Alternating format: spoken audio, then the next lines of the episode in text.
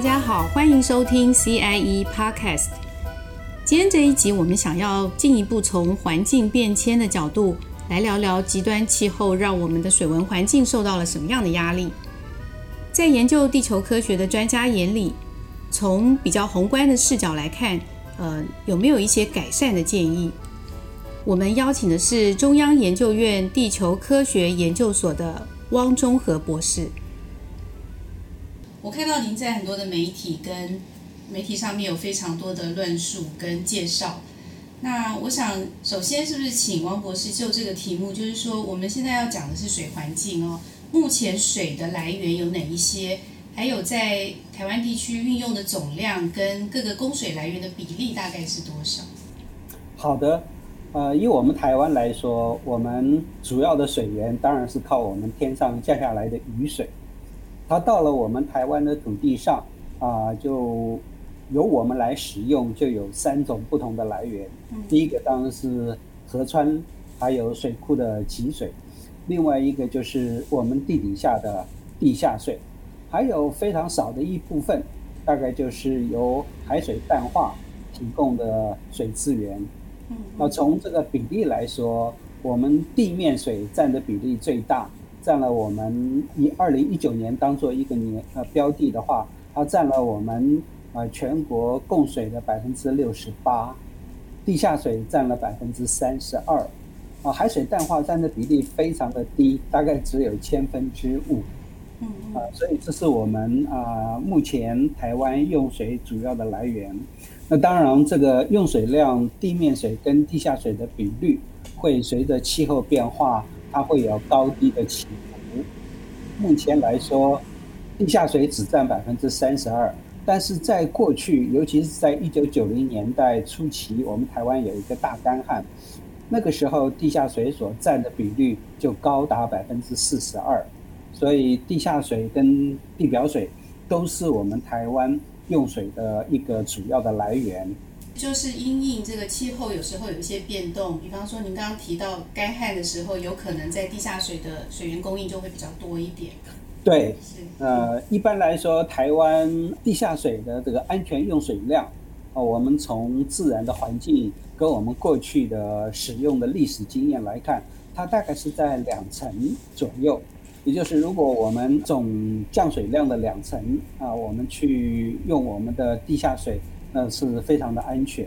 可是现在我们看到，我们地下水占我们一年的用水量已经达到了三成，这是有一点超标。所以以我们目前来说，地下水的使用量是啊、呃、略略超过我们自然可以供给的量。那在这个用水里面啊、呃，我们台湾一年啊、呃、这个用的水，农业用水占的最多，大概占了七成，我们生活用水占了两成。啊，剩下一层就是我们工业去使用的，所以不管是地面水或者是地下水，它给我们农工民生啊，每一年啊都让我们能够丰丰富富、不虞溃于的这样子使用下去。我们在之前有关水资源的访谈中提过，台湾本岛的年平均降雨净流量有九百亿吨。但是呢，因为我们的降雨季节有丰枯季，非常不平均。扣除掉蒸发以及渗透，呃，渗透到地底下的二十八趴，地表的净流量只剩下百分之七十二。再加上我们的地形特色是山高坡陡流急，所以不容易留住雨水。那真正能够透过水库还有河川让我们利用的净流，只剩下全年降雨量的百分之十四。地球暖化、环境变迁一年比一年严重，这些都为整个地球的水文循环带来了更为不利的影响。王博士，请问一下，就是这个环境变迁，什么应该是说多多久以来是呃比开始变得比较严重？是五十年还是一百年？那还有它对水环境具体造成哪一些的影响？是我们讲环境变迁，目前主要就是讲我们气候的暖化。那它大概是在工业革命以后开始，因为化石燃料的使用而逐渐慢慢变得很严重，但它变得非常的明显，大概是在一九五零年以后。那一九五零年以后，整个全球暖化的情况就非常的显著，然后也让大家很充分的感受到气候暖化给我们环境带来了可怕的冲击。那这些冲击，我们现在啊去看它，它有几个方面。第一个，在我们大气层方面，就是高温热浪越来越频繁，我们的夏天越来越长，我们的冬天开始不冷。然后这个高温当然就增加了我们水资源的使用。那第二个就是在这个气候暖化，不但是在我们大气层，也在我们的海洋，在我们的呃土地里面，更在我们的冰雪圈。所以它影响了整个全球的水文循环。水文循环在一个高温啊热浪的环境里面，它就是变得很极端。它会降这个豪大雨，可是时间很短，然后长时间它会有干旱的情况。这种两极化，豪雨干旱，它会反复而且快速的交替。那更可怕的是。在一个高温的海洋里面，它带来的这个台风风速更强，威力更高。那在陆地上带来的这种洪水，啊，洪涝现象也就更可怕。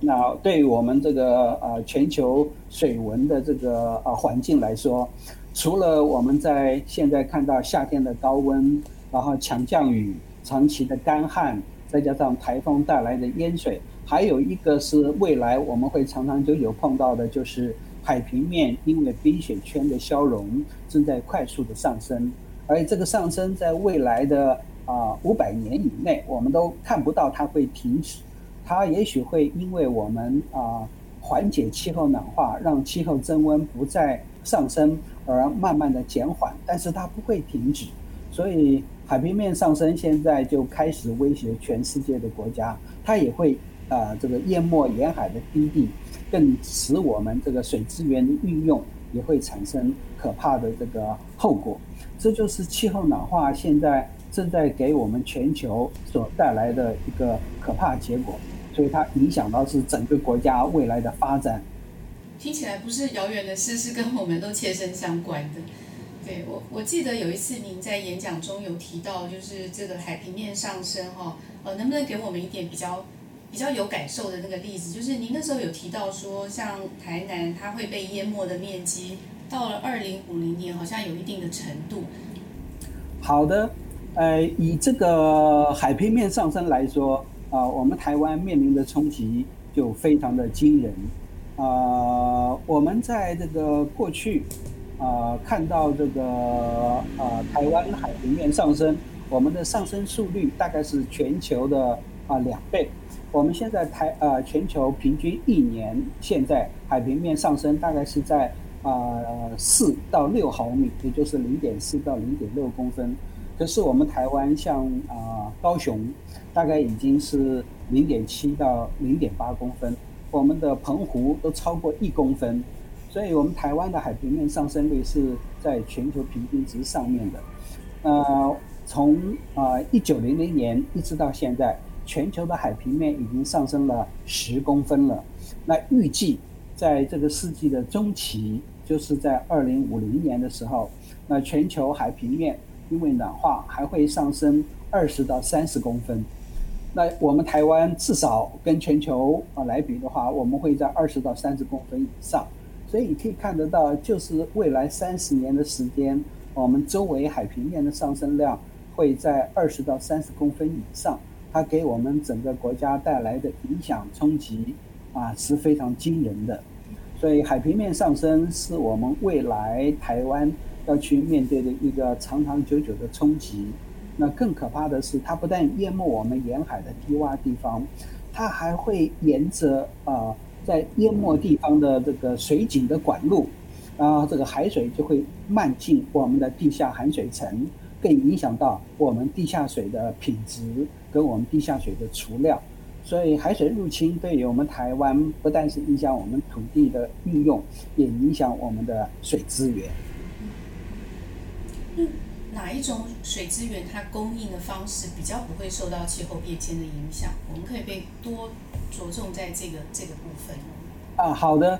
以这个气候变迁来说的话啊，比较不受到这个海平面啊，不到受到气候变迁的影响啊，最小的当然就是啊海水淡化。海水淡化是啊，不管你发生什么事情，它都可以稳定供应。可是海水淡化的成本非常高，以现在来说，它是我们一般用水的两到三倍，就是一度。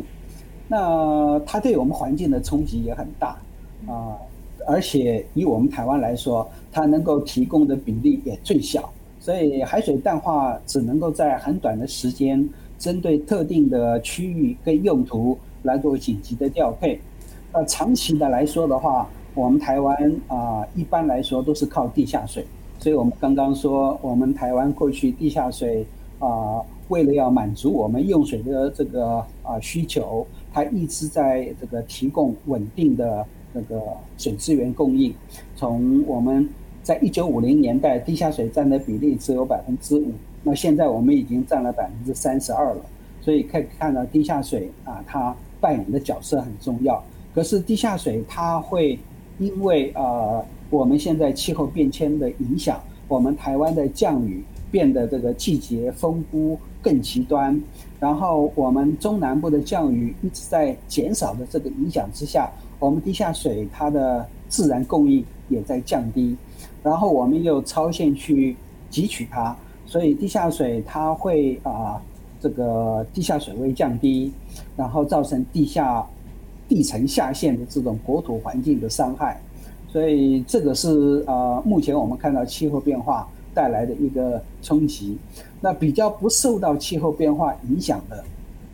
有两个，就是河川的伏流水透水性铺面。伏流水是在河床下面，所以呃，不管气候变迁呃降雨量的多跟少，那在河川这个地下水位之下，我们都是会有水。啊，只是它需要透过这个比较特殊的工法，跑到河床底下把它开发出来。那过去我们有这个啊集水廊道啊，像这个屏东的二峰圳就是一个最好的例子。不过那还是需要这个投入资金跟长期的这个工程才能够去做的。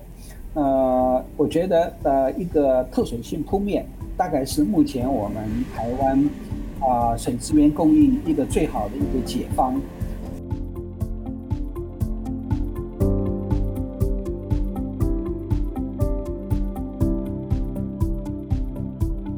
不知道大家有没有注意到，近年来在许多地方都发生了严重的洪灾，造成生命财产的庞大损失。面对极端气候的影响日益剧增，在工程技术上，我们有哪一些因应的做法呢？汪中和老师为我们介绍了透水性铺面。水是每一个国家这个生存的根本。以台湾来说，我们最好的水库其实是啊，我们中央山脉的绿色水库，也就是我们整个一大片森林可以蓄积的水。另外，当然就是我们的啊河流，我们河流上面的水库。那除了这个现在我们在使用的以外，为了要让这个水。在我们的土地上能够保留的更多，能够超越一年降雨量，能够超越百分之十四的这个比例。其实我们可以利用滞洪池，利用生态池，把这些雨水在低洼啊的地方把它保留下来。啊，这个当然需要土地的面积，在比较这个啊低的地方，它也不会造成我们的水患。可是它的这个容量还是有限。所以，另外一个我们现在看到比较好的方式，就是呃做一个透水性的铺面。我们说是一个海绵性的一个啊环境。这个透水性的铺面就是把我们的道路啊，通通变成可以集水、蓄水的一个空间。那它可以这个在我们的一般的行走的这个马路上，也可以在公园，在我们的停车场。啊，在我们学校的操场，任何一个闲置的空地，不管是在我们的都市，不管是在我们的乡村，它都可以把它改造，然后变成一个可以储水的一个环境。以这个道路的这个透水性这个成效来说，好了，只要有一平方公里的面积，一公尺的厚度，那只要有百分之三十的孔隙率，它就可以储蓄三十万吨的水，所以这是一个非常可观的一个量。那以这个三十公吨的水量，我们等于是说，啊、你的降雨量超过三百毫米，我们都不会淹水。所以它既防洪，又能够抗旱，帮我们储水。所以我觉得这是我们台湾未来应该要努力去推动的一个啊、呃、永续工程。呃，目前啊、呃，全球大概有六十五个国家都在尝试这种透水性铺面的生态工法。我们台湾呃没有大规模的这种推动，目前只有学校啊、一些机关，还有一些这个社区在使用。以台湾现在比较啊、呃、常常为大家所注意的案例，一个是在新北市汐止有一个里门里的中正社区，它这个社区里面的道路。都是透水性的道路，啊，也让这个里门社区，它因为这个透水性道路，所以它有非常好的一个蓄水空间，改善它的环境，也免除它过去会淹水的困境。那另外一个比较最近大家可以看到的，就是在台南麻豆的一个黎明中学，黎明中学是一个私立学校，它的校园也很小，他把他整个的校园。啊的这个啊空地全部变成了可以透水性的一个铺面，让他们学校用水啊完全可以透过这个雨水啊汇集到这个透水性铺面的这个集水区来使用。同时，过去台南麻豆是啊每一次下大雨容易淹水的一个范围。那自从啊黎明高中做好了这个。呃，生态透水校园的工程以后，在二零一八年那一次八二三的大水灾里面，黎明高中是麻豆唯一不淹水的地方。所以呃，这个透水铺面，它真的是在目前气候暖化一个环境里面，它不但可以帮我们这个吸收储藏水分，它还可以抗旱。啊、它除了这个。啊、吸水抗旱以外，它还有降温的效果，所以啊、海绵化的一个呃这种呃道路的工程，是我们未来台湾让雨水除流，呃，增加我们蓄水供应，又不会妨碍我们生态环境一个非常可行的方案。嗯嗯，所以对啊，这这方面的技术哦，很值得工程师投入。是。对。诶，不是，这个听起来这个透水性铺面的功法是还蛮棒的一个方法，但是好像在台湾就是推行的并不多。这个推广的困难点在哪里呢？哦，它的推行的这个困难点，第一个就是这是一个全新的功法，所以它跟我们过去传统的这种工程方式完全不一样，所以你要重新去适应。然后整个的道路的设计也要完全改观，啊、第二个它的呃这个功法它是呃原先出来是有专利的，那你要使用这个功法必须要取得这个专利人的同意，啊、所以这也限制了它啊、大幅度推广的一个因素。那第三个就是这个功法它呃不但是颠覆了过去传统，它也改变了。那个整个呃国家在推动基础建设里面的一个过去传统的这些啊、这种上中下游的产业链，所以整个的这些啊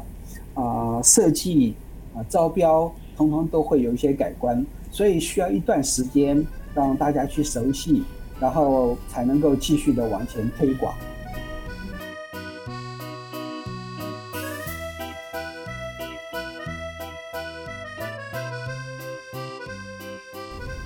本岛的年降雨量尽管是世界平均值的二点六倍，但却仍然面临了缺水的考验，也免不了暴雨的侵袭。那这些都是气候暖化带来的威胁。